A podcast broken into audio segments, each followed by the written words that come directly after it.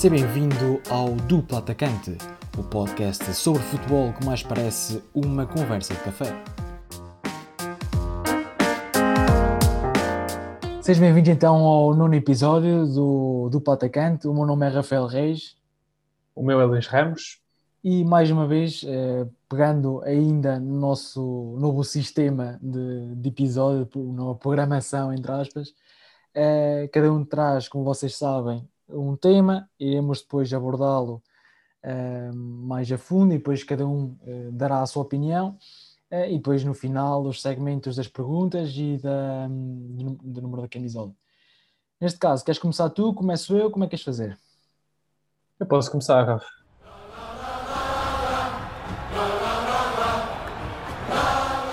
Então é assim, eu para hoje trago aquilo que será a previsão, a minha previsão da nova época eh, da Primeira Liga, 2021-2022, eh, um bocado naquilo que foi a previsão que nós fizemos do Europeu.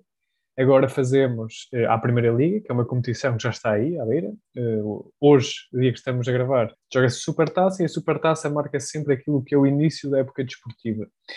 E com isso começa a Liga, vai começar a Liga, não tarda nada, para a semana, e no, no, no, fundo, o que eu vou fazer aqui hoje é a minha opinião daquelas equipas que vão ter mais dificuldades em manter-se na primeira divisão, aquelas que eu acho que, vão, que não vão conseguir salvar-se e que vão acabar por descer de divisão, e aquelas que, por outro lado, eu acho que vão estar no topo, sendo que também vou dizer aqui qual é a minha perspectiva para o campeão da, da Liga Portuguesa. Começando com, com o topo, uh, com o topo não, o topo da tabela vou deixar para o fim. Com, começando pelo, pelo final, pelas equipas que vão ter mais dificuldades. Eu acho que uh, o último lugar este ano vai para o Arouca. E, e apesar de seja uma equipa que sobe divisão, é uma equipa que das, das restantes, ou seja, do Estoril e do Vizela, é aquela que, que, se calhar teve mais dificuldades, foi, é, foi através do playoff, e mesmo antes do playoff, muita das, eh, dos especialistas e quem acompanhava a segunda liga viu que era, era daquelas que há cinco, cinco jornadas do fim, muita gente dizia que não ia subir, e acabou por subir com mérito. Atenção, fez um excelente playoff contra o Rio Ave, mas também havia aqui um Rio Ave completamente estruturado eh, e que não fez jus à equipa que, à equipa que é. Eu acho que, eh, no fundo, o Aruca vai acabar por ter mais dificuldades, é a minha perspectiva, sendo que, claramente, as equipas que sobem divisão têm sempre mais dificuldades a acompanhar o ritmo da primeira e, à partida, por essa lógica, o Arouca seria o último lugar e o penúltimo para mim seria entre o Estoril e o Vizela. E eu acho que o Estoril neste caso o Estoril campeão da segunda liga acho que se vai tem uma perspectiva não tão agradável como o Vizela. E vou explicar porquê. Ou seja, o Estoril, apesar de ser campeão tem aqui alguns reforços interessantes mas o Vizela no fundo é, é uma equipa tem uma estrutura ainda de segunda liga, de jogadores que, que estão a querer, a querer mostrar-se na primeira liga, e faz-me lembrar um pouco daquilo que o Chaves fez, um pouco a seguir a estrutura que aquilo que o Chaves fez no ano em que subiu divisão, conseguiu chegar quase à, à, final da Taça de Portugal e manteve-se tranquilamente na, na, meia, na, na, primeira metade da tabela. Eu acho que o Vizela vai, vai se dar melhor, uh, porque para estas equipas é sempre mais fácil mostrarem-se uh, e estes jogadores vão ter oportunidade e o palco da vida deles e com o treinador carismático que é, e tu falaste bem eh, no episódio passado, eu acho que, que o Vizela eh, vai, eh, vai conseguir, conseguir fazer um bom campeonato. O Estoril, por outro lado, acho que vai ter mais, mais dificuldades e sei que assim acaba por ser um bocado um bocado duvidoso, não é? Porque acabou por ser campeão da segunda liga ano passado e já tive algumas discussões a dizer com colegas que até acho que o Estoril vai, vai fazer uma grande época mas é assim, relativamente às outras equipas que estão na Primeira Liga, eu acho que este ano não vai ser tão claro uh, quem vai descer a divisão, porque se calhar nos outros anos tirámos facilmente uh, as equipas que eram, que eram mais fracas, eu este, este ano há mais, há mais dúvidas, e por isso a minha opção do 17 lugar ser ocupado pelo Estoril. Claro que depois o desenrolar da época será diferente. Uh, relativamente à luta pela, pela, pela desclassificação, e eu tenho aqui uma, uma perspectiva diferente daquilo que é o Tondela. Eu acho que o Tondela este ano vai acabar por fazer uma das melhores temporadas de sempre desde que está na, na Primeira Liga, pelos reforços que tem, pelo treinador que se manteve. Eu acho que sem o Pepe, ou seja, o Pepe teve-se lá dois, três anos no Tondela, o Paco Castelhano vai para o segundo ano, já demonstrou o ano passado que, que, que, é, um, que é um bom treinador. Este ano reforçaram-se bem com miúdos uh, dos grandes, o Tiago Dantas, o Eduardo Quaresma, mais alguns espanhóis, uh, que, mesmo algum sub-21 sub espanhol do Real Madrid, que agora não me estou a recordar o nome, no Central. Eu acho que o Tondela este ano uh, vai conseguir, como o ano passado conseguiu, acho que o ano passado foi a melhor classificação de sempre o Tondela na Primeira Liga, eu acho que este ano também vai conseguir fugir à crónica luta que estava sempre uh, na, na, na, despromoção e vai fazer uma época tranquila. Por isso, pode, penúltimo lugar, eu trago aqui uma dupla que é o Portimonense, porque é sempre aquela equipa mais estruturada, apesar de ter grandes, eh, grandes individualidades, acho que se perde um bocado uh, no jogo, apesar de ser um campo uh, difícil, difícil de se visitar.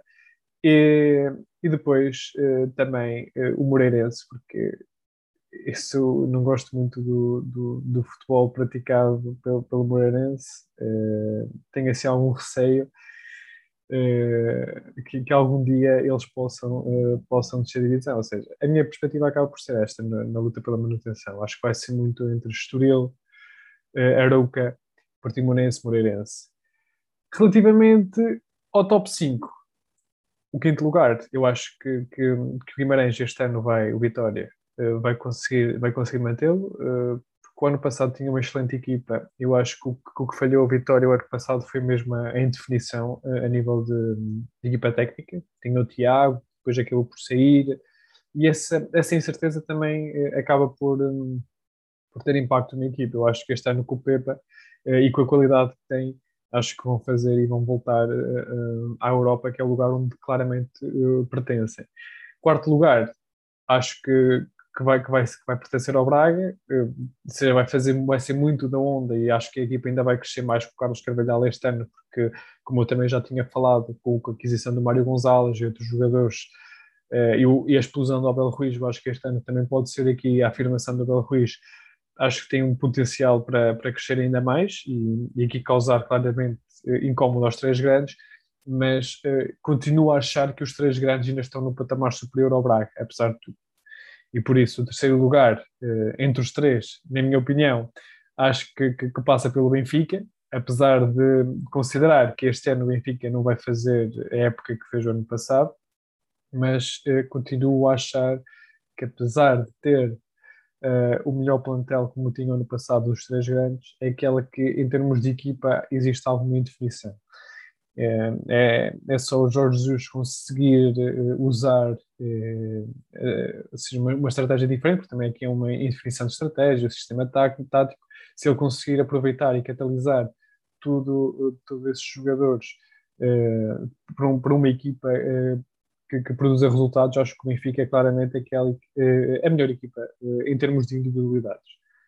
Segundo lugar, para mim, vai ser o Futebol Clube do Porto, porque lá está, e com isso já disse que o primeiro lugar ia ser, ia ser o Sporting, porque eu já tinha referenciado aqui, e tu sabes bem, que a minha opinião é, é, é, simples. Uma equipa que é campeã e que não muda a estrutura, como o Sporting não mudou de um ano para o outro, é sempre uh, o favorito a ganhar no ano seguinte. E o Sporting parte uh, claramente uh, uns degraus acima dos outros, porque é campeão, está motivado, a estrutura é a mesma, vem de vitórias, é sempre melhor trabalhar sobre uma vitória e, com jogadores que, que, são campeões do que não são. Por outro lado, o Porto reveja muito uma equipa, a imagem daquilo que foi Conceição desde que está no comando técnico e aquilo que é a imagem do treinador, que é uma equipa sempre a lutar pelo eh, até o último, até o último segundo pelo título e vejo muito o, o Porto, eh, assim, claro que eh, é sempre uma definição, porque os três grandes passam sempre por mais fases durante a época e aquela, aquele que define o campeão é aquele que tem mais força para a equipa que tem mais força para, para se reestruturar dessa má fase e conseguir construir algo. Eu, eu queria pegar aqui em dois sacos, tu não falaste dessas duas, dessas duas equipas, mas eu queria falar numa curiosidade e que tem acontecido ao longo do, de, de, várias épocas, é um dado comprovado quase, não é? E assistimos isso ano passado com o Rio Ave, que tem muito a ver com. E, e não é só na Liga. Estou-me a estender, mas não é só na Liga Portuguesa que acontece.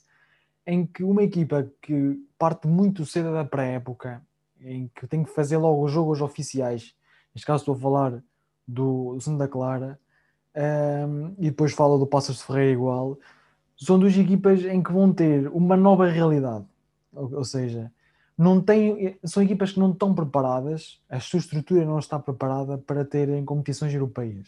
Muito mais uma equipa como o Santa Clara que tem que fazer terceira fase de qualificação, uh, não, segunda fase de qualificação, terceira e playoff, certo? Acho que é isso.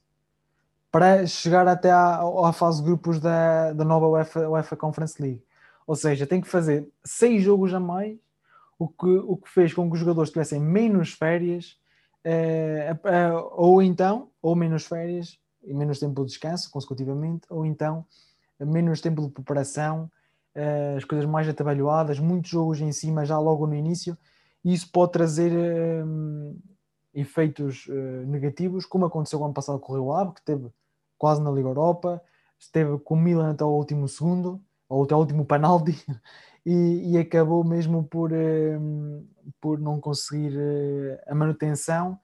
Um, portanto, eu acho que, obviamente, como tu dizes, os, os primeiros três, por um lado, tens o Sporting que já leva a mesma estrutura, como tu dizes, e que parte sempre favorito, isso concorda 100% contigo. O Porto, que é a imagem do Sérgio Conceição, sempre muito aguerrido e que luta, luta todos os jogos até ao fim, até o último segundo. E o Benfica, que consegue ter um orçamento que o dobro das outras equipas, não é? Das outras equipas, neste caso Porto e Sporting. É, Sim, Agora... Acho, que a, acho que a tua análise está bem feita relativamente a essas equipas, que, que, que neste caso Santa Clara e o Passos Ferreira. Agora, a minha opinião é que o, o, o início do campeonato é define grande parte da época da equipa. É, o Porto, ano passado, uh, sofreu muito uh, no início do campeonato e, e, nunca mais recuperou. A verdade é que o Porto acabou por perder o título muito pelas uh, más exibições e as derrotas, não é? Na, nas, nas, jornadas iniciais. Eu acho que o café tem muito estas equipas que vão para as competições e eu acho que também pode ter sido isso que aconteceu com o Rio Ave.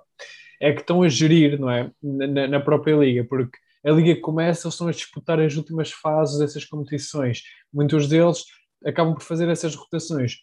E, e podemos pensar que isso é, que é um bom sinal, mas depois, quando começas a perder é, um jogo ou outro no início da época e depois acaba, acabas por ser eliminado, uh, mentalmente afeta um jogador. E isso depois pode ter e, e pode ter uh, prejuízo uh, naquilo que é, que é a época. Eu acho que o que aconteceu, por exemplo, com o Arauca, na época em que desceu, o que aconteceu com o Rio Ave, é, é muito à base disto, ou seja, o início da época acaba por ser muita pressão, porque eles já estão a, a, a decidir aquilo que será as competições europeias e acabam por uh, desvalorizar um pouco o que é o campeonato, e mentalmente depois isso vai afetar tudo, e, e, e depois já perde, acabam por perder o comboio. Se tens mais alguma coisa a acrescentar? Eh, Não, podes avançar agora tu com o teu tema. Posso para o meu tema, isto também é, bem do, do, da sequência do que tu dizes, não é? No fundo, estamos a falar eh, de, do início da época em Portugal. E o início da época é marcado sempre pelo, pela Supertaça, e é o que eu venho aqui trazer hoje: Supertaça entre o Sporting um, ehm, e, o, e o Braga, Supertaça de Cândido Oliveira. O que eu venho trazer aqui é mais ou menos os 11 que eu estou a prever. Nós estamos a fazer isto às 7h20. Se já saíram os 11, eu não sei, não estamos a ver. Estamos a fazer uma. Eu vou fazer uma previsão dos 11 Vou dizer aquilo que eu acho que vai acontecer durante o jogo e os pontos fortes e pontos fracos do, do, do minha outra equipa. Um, ehm, para mim, começando já aqui com os 11, só assim puro e duro, eu acho que o Sporting, começando pelo Sporting, muito do que era a passada, aqui acho que a grande reticência irá ser quem vai suplantar uh, João Moutinho, João, Moutinho, João Mário na, na, no meu campo, se Mateus Nunes se tabata, mas na baliza, António Adam. Na defesa, uh, Inácio, Coates e Fedal. Na direita, Ricardo Gaio, depois da lesão de, de, Pedro Porro. Na esquerda, Nuno Mendes. No meu campo, João Palhinha. E para mim, e pelo que vi na pré-época, Tabata é o homem que, que, que, que, que se calhar pode estar ali uh, na linha da frente para substituir João Mário naquela posição. Fala-se já do Garte, que até pode estar a assinar contrato com o Sporting, como já referimos, mas uh, penso que, que, será Tabata. Na direita, Potinho, Pedro Gonçalves. Na esquerda, também há entre Giovanni, que teve muito bem na pré-época, e Nuno Santos. a apostar para Nuno Santos e depois na frente Paulinho. No lado do Braga, é uma equipa, como nós sabemos, é uma equipa que se dobra muito bem, principalmente na defesa. Tanto pode jogar com quatro defesas como com cinco, consegue se, desdobrar muito bem. E aqui acho que o, o, o principal influenciador dessa, dessa rotação do Braga, do, do, do, do Carvalhal, é o, Nuno, é o Nuno Sequeira, que tanto joga central como lateral esquerdo. Isso é muito, beneficia muito desse aspecto o Braga. Na baliza, Mateus, sem dúvida. Nos, na defesa, Raul Silva e Paulo Oliveira e Nuno Sequeira. Eu opto aqui por um 3-5-3, 3-4-3 mais ou menos. Um, depois, na esquerda, extremo esquerdo, Galeno. Na direita, fazendo também muito a ala, o Fabiano Souza, o lateral direito, um, que veio eh, suplantar, neste caso, a, a saída de Ricardo Gaio. Podia estar aqui Tiago Gaio, mas penso que Fabiano Souza, que tem sido uh, a opção nos, nos amigáveis de, de Carvalhal, irá estar no, no 11 esta noite. André Castro e Almusrati no meio campo. Fala-se a sair de Almusrati, mas a verdade é que o Lívio parece assentar aqui que nem uma luva nesta equipa de, de Carvalhal. Depois, mais à frente, Fran Sérgio, uh, Abel Ruiz e Ricardo Horta, com Fran Sérgio e Ricardo Horta mais no apoio Abel Ruiz mais solto na frente. Um, agora, falando aqui, neste, depois de dizer aqui os 11, dizer aquilo que acho que são os pontos fortes e pontos fracos, ou seja, acho que o ponto forte do Sporting é sem dúvida a defesa. E isso viu-se na época passada. Não mudando a defesa, o ponto forte tem que lá continuar. Não é? A única alteração na defesa é Ricardo Gaio. E, e mesmo assim, é uma, é uma posição em que se calhar aqui é mais ofensiva do que defensiva. Neste modelo de jogo do, do Ruben Amorim. E Ricardo Gaio ofensivamente é, é muito bom. Um, parte também aqui, lá está, daquela incógnita entre Mateus Nunes e, João, e, e Tabata, Mateus Nunes ou Tabata. É, eu acho que aqui o grande problema do Sporting é mais uma vez aquela espera pelo adversário e se o adversário tiver, como faz o Braga, pressiona alto, o Sporting muitas vezes fica uh, na expectativa isso pode levar a que a outra equipa tenha mais bola e esteja mais, mais perto dentro da grande área do, do, do Sporting, mas por outro lado o Sporting tendo uma boa defesa também consegue contrariar isso na equipa do Braga, eu destaco, como eu referi antes, a boa rotatividade e a boa. como é que eu ia dizer? A equipa desmonta-se muito bem em vários sistemas. tanto pode jogar com três defesas, como pode jogar com, com, com quatro. Uh, como o Galeno pode fazer de, de, de, do lateral esquerdo, como pode já estar a extremo, Fabiano Souza tanto pode ser extremo como pode ser lateral. Um, acho que o desdobramento desta equipa é, é muito interessante, e mesmo o Fran Sérgio, que, que, pode estar eh, em qualquer lado do terreno. No fundo, o Fran Sérgio é aquele que anda mais livre, que anda mais solto no terreno, e Ricardo Horta. Acima de tudo, vai, vai, vai se assentar, na minha opinião, num jogo muito equilibrado entre duas boas equipas, como já, e como já, se, como já foram, eh, e como já aconteceu em jogos passados, um jogo muito dividido. Eu prevejo uma vitória do Sporting, porque, como disse muito bem, eh, pá, quer, pode haver adeptos do Braga a ouvir, mas a verdade é o que o, que o, que o Juan Amorim disse. O Braga ainda não está ao nível dos três grandes, está perto, é uma realidade. O Braga cada vez se aproxima mais dos três grandes e com este mercado de transferências que se tem muito bem, um, eh, ainda, só, ainda se, se, se, chega mais a eles. A verdade é que o estatuto deles, um, e não só, um, penso que o, que o Sporting é favorito, dou aqui uma probabilidade de se calhar de 70% para o Sporting. Mesmo assim, acho que, que, o Sporting irá, irá vencer este jogo, não tranquilamente, que o Braga causa muitos problemas a qualquer equipa, e como o Ruben Amorim disse, o Braga pode ganhar qualquer equipa da Liga Nós, mas acho que num jogo, uma final, penso que o Sporting será, eh, mais uma vez, curado, neste caso, uma supertaça, um campeonato, uma taça que lhe escapa desde, desde que foi Jorge Jesus, não é? Contra o Benfica, penso Deixa-me dizer-te que a tua análise foi perfeita e concordo com tudo, até mesmo com os 11. Uh, acho que vai, não vai fugir muito daí. Uh, relativamente ao vencedor, sim, o Sporting acaba por ser o favorito, é, claramente, mas atenção também que o Braga, a zona, a final, acaba por ser uma zona Braga, uma zona onde o Braga se sente muito à, eh, à vontade e, e nas finais que disputou, mesmo com os grandes, nós vimos que, que ou ganhou ou o conseguiu levar quase até à última. e por isso o Braga é, é muito bom uh, a disputar uh, finais e, e a verdade é que, é que pode ganhar o Sporting, mas uh, eu vejo este Sporting mais forte que, que o Braga e, e, as percentagens, não, não vou arriscar em percentagens porque depois pode-me sair ao lado, mas deverá, deverá andar muito, muito por volta disso, tu disseste. Passamos para o próximo segmento então, não sei se queres trazer duas perguntas, se trago eu.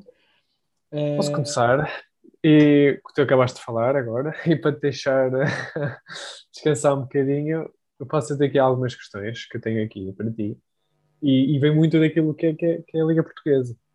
E para, ou seja, para dar aqui um resumo eh, antes da verdadeira questão, vou-te dizer que eh, do total da Liga Portuguesa, ou seja, da história, o histórico eh, da Liga Portuguesa, existe um total de 48 jogadores que ultrapassaram a marca dos 100 golos seja, na história da Liga Portuguesa existe 48 que passaram a marca uh, dos 100 golos. E dos 25 primeiros, existe apenas um que não é uh, português.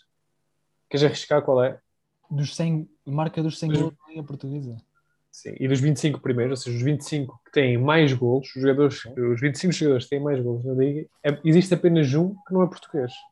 Eu posso dizer três, três ou três... Uh Pode dizer três. três. Posso dizer três, três. e a ver se é certo? Sim. Estou a pensar aqui, primeiro que me veio à cabeça é Jardel. Santo. E chega. e chega.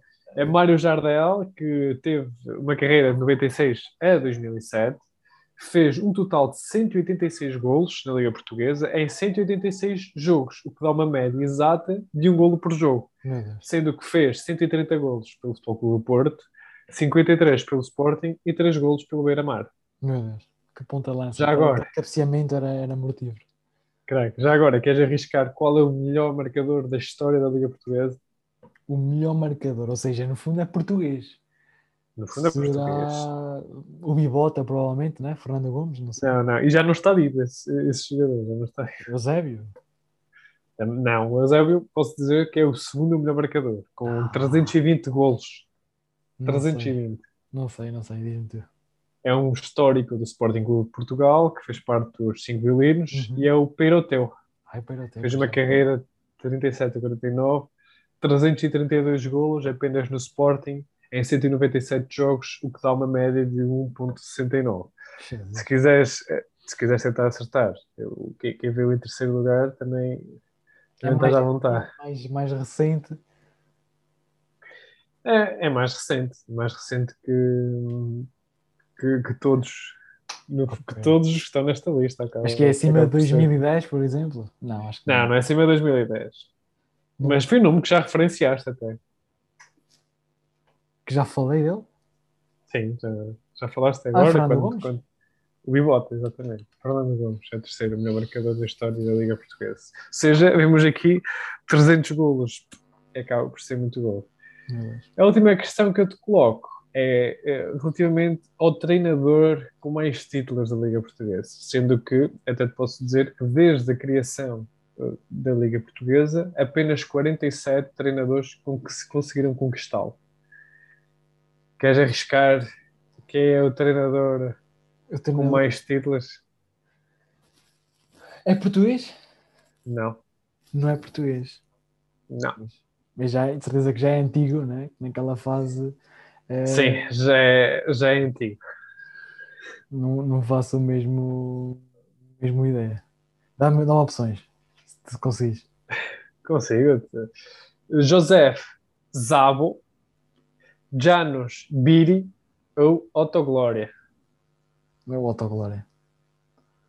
Apostas no Autoglória? Sim. E a verdade é que é Autoglória. Não, mas não, mas teve... se fosse por, por opções, não ia lá, tenho que admitir cinco, ganhou cinco, cinco ligas, uh, três ao serviço do Benfica, dois ao serviço do Sporting, sendo que teve no Benfica de 1954 a 1959 e no Sporting teve a primeira passagem em 1961, sendo que ainda passou pelo Porto também em 1964 e 1965 e depois teve mais uma época no Sporting Clube Portugal em 1965 e 1966, mas onde teve mais sucesso uh, na Liga Portuguesa foi eh, em 1968 e 1970 pelo Benfica, onde ganhou a Liga de 68 e 69 e a Taça de Portugal de 69 e 70. Otto Glória acaba por ser aqui o treinador eh, com mais eh, títulos eh, na Liga Portuguesa, sendo que destes aqui, que também te posso dizer, que, que ainda estão no ativo e na Liga Portuguesa, os, os melhores acabam por ser Jorge Jesus, está no terceiro lugar com três uh, títulos, e Josualdo Ferreira também com três títulos. Eu, eu, eu pensei no terceiro, mas, mas não. Mas lá está. Se, logo, pensei logo que fosse mais antigo, porque naquela altura as equipas ganhavam muitos títulos seguidos e se não eram títulos seguidos era. Tinha um intervalo de um, depois acabou estavam a ganhar. É, não sei se tens mais alguma pergunta, já foram todas? Não, é só. É só. Eu volto com a mesma com, com, com, o mesmo, com o mesmo tipo de perguntas dos últimos episódios e, irei assim, e assim irei continuar. É, aqui já te complico mais. Os últimos foram mais fáceis. Aqui hoje vou-te complicar mais. Se calhar o primeiro e o segundo não tanto, mas alguns são, são mais puxadinhos. É, o primeiro, o primeiro, começando, começando pelo início, não é? Como diz o outro. É, Vai lá. É formado, assim dizer, no, na América do Sul, no River Plate. Um, depois vai para o Mónaco. Do Mónaco foi emprestado um, ao Marselha e acabou por ser vendido mesmo ao Marselha, acabou por ficar no Marselha. Do Marselha foi para a Itália emprestado para o Génova e para o Milan. Acabou por ir para o Sevilha, onde se estabeleceu e bem, jogou com muita qualidade. Ui. Do Marselha para o Sevilha. Passou pelo Milan. Uma passagem pouco vistosa no Milan, desde já. Ui. O Génova teve algum, algum. No Mónaco também teve muito bem. Foi lá naquele se apareceu. Naquele apareceu. Mas no fundo é agora no Sevilha em que ele realmente está. despontou e onde. Só para teres uma noção, ele foi contratado por 15 milhões e agora tem um, um bom mercado de 40. Ui, é aqui por acaso agora apanhaste, porque não te... Podes-me dizer em que ano é que esteve no Mónaco? Ele esteve no Mónaco muito no início, ou seja, em 2014, 2015. Ele foi para o, para o Marselha em 2015, 2016. E do Marselha foi diretamente para o... Eu estou a ver qual é, sabes? Agora, agora, agora é que está-me a ver. Que estás e... a falar alto, estás a pensar. É, estou a pensar alto, é um argentino, só que agora Sim. eu não estou a lembrar do nome, é extremo, eu sei. Sim. Ai, mas como é que ele como é que ele se chama? Eu estou a ver qual é, sabes? É eu estou a ver qual é. Eu estou a ver qual é.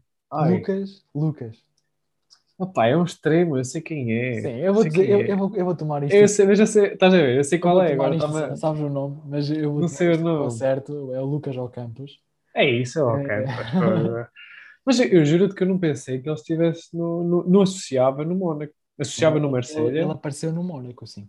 Este é uma dificuldade mais ou menos igual a esta. Esta, se calhar, será até um bocadinho mais complicada e assim também, isso que é complicar. É, mas eu também dou um bocado mais ajuda porque, porque assim eu sei que é difícil. Mas este, é, mais um sul-americano, todos são, não, não, não são todos, minto. Este é o último sul-americano. Um, ele, ele foi da, da, da, América do Sul, do Deportivo de Cali, da Colômbia, isto já é uma ajuda, uh, para o Udinese, para a Itália logo. Foi emprestado ao Granada, foi emprestado ao Lecce, foi emprestado ao Sampdoria até ficar no Sampdoria, ou seja, foi do Udinese para o Sampdoria depois de ter estado três vezes emprestado. Despontou na Sampdoria, fez uma época incrível. Eu naquela altura via muito futebol italiano e posso dizer que este jogador eh, era, era muito bom, até no, no FM era um craque. Eh, e, e, o seguinte também, o seguinte jogador também era muito bom no FM uh, acaba por ir para o Sevilha, que não teve lá muito bem no Sevilha, é a realidade. Tanto que desceu muito o valor de mercado, desceu o valor de mercado, só estou aqui no transfer market a ver, de 24 milhões e meio para 8, o que ele desceu. Um, ehm, teve no Fiorentina emprestado, estava no Sevilha, foi para o Fiorentina emprestado, voltou e agora foi vendido na época 2019-2020 ao Atalanta. E é um dos colombianos da Atalanta. Por isso, não é o Zapata, o Zapata não teve no Sevilha, eu sei quem é que teve no Sevilha, mas lá está, não me está a lembrar o nome. Não está a lembrar o nome. É um daqueles colombianos, meu, que é rápido para caraças, Sim. mesmo no FIFA, E não é o Zapata, eu sei, é o outro. E, esse, e por acaso eu Luís? gosto dele. Eu gosto dele. É o Luís, pera. Luís. Ah pá, sério. É, eu estava a dar branca, mas eu sei, eu sei perfeitamente quem ele é. Eu sei É Luís, perfeitamente Luís quem é. Muriel. É isso, é Muriel. Pô. Luís Pá, Muriel. que estupidez, meu. Como é que. Como é que... Ah, pá, o problema é que eu estou a vê-los quem, quem Sabes quem é, mas depois não te sai o nome. Sim, sim. É que Sim, sim. Eh, muitas vezes acontece. Sabes o nome, sabes onde é que ele teve, sabes a posição, sabes quem é, estás a ver a cara até, mas depois não Sim, sei sim. eh, o nome. Por último, este se calhar é mais complicado, tem menos equipas porque também é mais novo, ok? Também já é mais, mais, uma, uma ajudazinha. Mas ele foi formado na Bélgica, mais especificamente eh, no Anderlecht, e foi aí que despontou e era um, um craque, assim dizendo. Acaba por ir para o Sampdoria, faz uma época, faz uma não, duas ou três razoavelmente boas e vai para o Leicester. E agora está no Leicester. Tielmans. Não, Não é o Tielmans? Ah, cara. não. Agora fui à confiança e não é. É o, porque- Cas, é o Castanha. Não, também não. É mais um dos velhos. ainda, ainda mais belgas no Ah, senhor. Não é o Castanha. É, Não é é, o Tielmans. Pois Esse- o Tielmans não tem nem sei- né? exato. Eu sabia que. Que ias, ehm, eu quando pensei. Não, fui à confiança, porque eu estava cansado de não, Não, porque acertar. Under, pá. Anderlecht com Anderlecht para. Sim. Mas foi diretamente para o Leicester, sim. Não, não, não, ainda teve no Mónaco ainda. Ainda teve no Mónaco. Ainda teve O Tillmans ainda o teve Mónaco. Tielmans. Yeah, yeah. Pois, por isso é que era estúpido. É direto- teve no, Anderlecht para o Sampdoria, fez uma boa época e depois acaba por ir para, o- para o Leicester. Não é um jogador que joga muito, ok? É um jogador de. eh, não joga pouco, atenção. Foi inclusive. eh, jogou no, no Euro, no Europeu. Fez dois jogos no Europeu pela Bélgica. É Dennis Praet. Ah, espera aí, não ia lá. Esquece. lá, lá. Dennis lá. Eu disse que a última era mais complicada. Partindo para o último segmento, hum, aqui é o segmento em que nós damos destaque aos, aos grandes do futebol, não é? E agora mais uma posição que é fácil nós escolhermos, mais um número que é fácil nós escolhermos Sim. jogador, não é? Se queres, continuar, queres começar tu, se começo eu, Pá, eu posso começar. ok. Vai ser. eh, se na sequência, eh, hoje de- dediquei o meu tema e as perguntas à, à Liga Portuguesa e o número tinha que estar ligado à, à Liga Portuguesa e é eh, o número 9. É número de matador, número de ponta-lança e este é claramente o melhor 9 que eu vi passar, que vi jogar eh, no futebol português. E estou a falar de El Tigre, Radamel Falcão, que atrevo-me a dizer que até aquela maldita lesão, de- aquela saída do, do Atlético de Madrid para o, para o Mónaco, Uhum. acabou por, por ser eh, muito traiçoeira para o Falcão e acabou por perder eh, o, o- Quando estava em alta, acabou por perder aqui o fio à meada à sua carreira, mas ele no Atlético de Madrid acabava por ser eleito o melhor avançado do mundo. Uma, re- uma retrospectiva eh, mais básica daquilo que foi a sua carreira. Ele foi para o Porto no dia 8 de julho de 2009, eh, ganhou, ou seja, estabeleceu o recorde máximo de- de uma- da, Liga Europa, eh, que marcou 17 golos em 14 jogos, superando assim Jürgen Klinsmann. Algo eh, absolutamente fantástico. Penso que Foi era esse para o tinha sido, que era o, era o treinador do dos Estados Unidos da. América, não é? Sim, que, que acabou por, que acabou por nos atirar do, do Mundial É, exato, exato. depois em 2010. No Atlético de Madrid acabava por ser e, e fez. Eu lembro-me que ele chegou ao Atlético de Madrid, o Atlético de Madrid não é de sombras aquilo que era hoje, estava muito mal. Ele entrou na, na transição para o, para o Cholo Simeone e acaba por ser por se transformar num dos melhores pontas de lança na altura eh, e foi considerado na, na, na FIFA Ballon d'Or 2012, integrou o 11 eh, e foi classificado como o melhor eh, ponta-lança do mundo. Sendo que na Supertaça, em 2012, ele acaba por marcar um hat-trick contra o Chelsea e garantir o primeiro título do Atlético Madrid. Eu, lá está, número 9 não é sempre matador. E eu, depois de, de- eu sabia que ele era bom, não é? Mas depois de ver a quantidade de golos que Ronaldo Luís Nazário de Lima fez, principalmente ao serviço do Barcelona e do PSV, eu fiquei pasmado, não é? Foi um jogador que passou pelo Cruzeiro, afirmou-se no Cruzeiro, PSV, Barcelona, Inter, Real Madrid, Milan e acabou no Corinthians. Muito mal e muito pesado mas é um jogador, meus amigos. Eu não tinha esta noção, eu sabia que ele tinha sido muito bom no, no PSV, então que ele ele vai para, com 19 anos para 18, 19 anos para, para a Europa e ele faz uh, no PSV 57 jogos, 54 golos, que é impressionante. Para mim é impressionante, não sei para ti. Ele, ele vai depois do, do PSV, isto em 95, 96, 97, vai para o, para o Barcelona por 15 milhões naquela altura, com um jogador de 19 anos, um, ehm, e faz 47 golos em 49 jogos. Uma uhum. coisa, uma coisa absurda.